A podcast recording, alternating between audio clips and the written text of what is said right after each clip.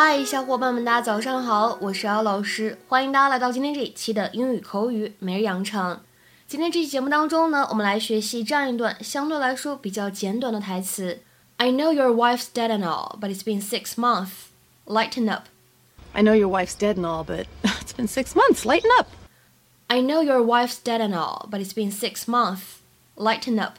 我知道你遇上老婆去世这摊事儿很难过，但是呢，这都过去半年了。开心点儿吧。I know your wife's dead and all, but it's been six months.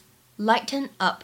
在这段对话当中，我们注意一下 dead and all 这三个词碰到一起，其中有两处连读，那么会变成什么呢？dead and all, dead and all。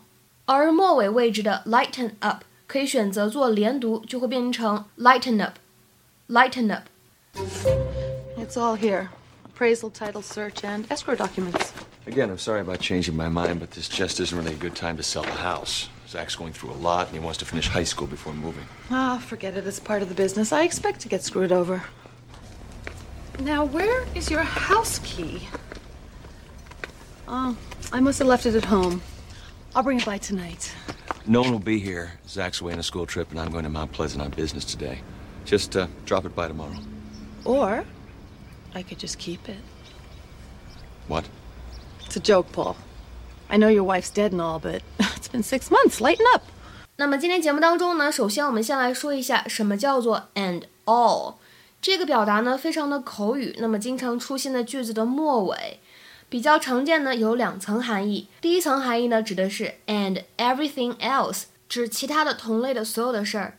比如说，She bought the whole lot，house, farm, horses and all，她都买齐了，房、农场、马，还有其他那些东西。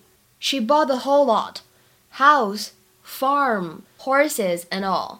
那么再比如说第二个例子，To buy my plane ticket around the world，I had to sell everything I owned。 House, car, and all。为了买我周游世界的机票，我不得不卖掉了我所有的财产，车啊、房子啊那些的。To buy my plane ticket around the world, I had to sell everything I owned, house, car, and all。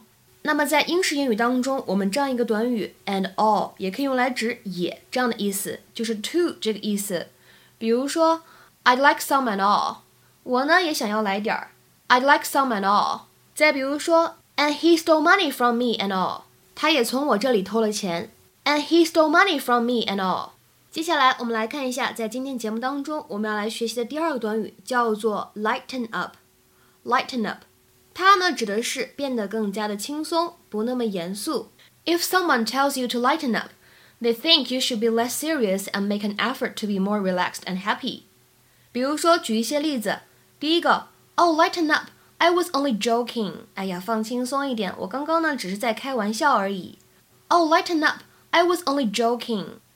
第二个例子，I wish she lighten up a bit。我真希望她能够开心一点儿。I wish she lighten up a bit。那么再比如说第三个例子，Come on, this is a party. Lighten up。好了啦，这是派对，开心一点儿。Come on, this is a party. Lighten up。今天的话呢，请各位同学尝试翻译下面这个句子，并留言在文章的末尾。这是一个葬礼，不论你干啥，都不能够让心情变得不那么压抑。那么在这边提前预告一下，我们本周四晚上八点钟免费英语口语角的话题呢，已经确定了，是关于山东首富之女花六百五十万美元上 Stanford 上斯坦福大学这个事情。如果大家想参与到这次免费的英语口语角活动当中来，可以添加我的微信 teacher 姚六，前面呢全部都是小写的英文字母，最后呢是一个六阿拉伯数字。OK，我们今天节目呢就先讲到这里了，拜拜。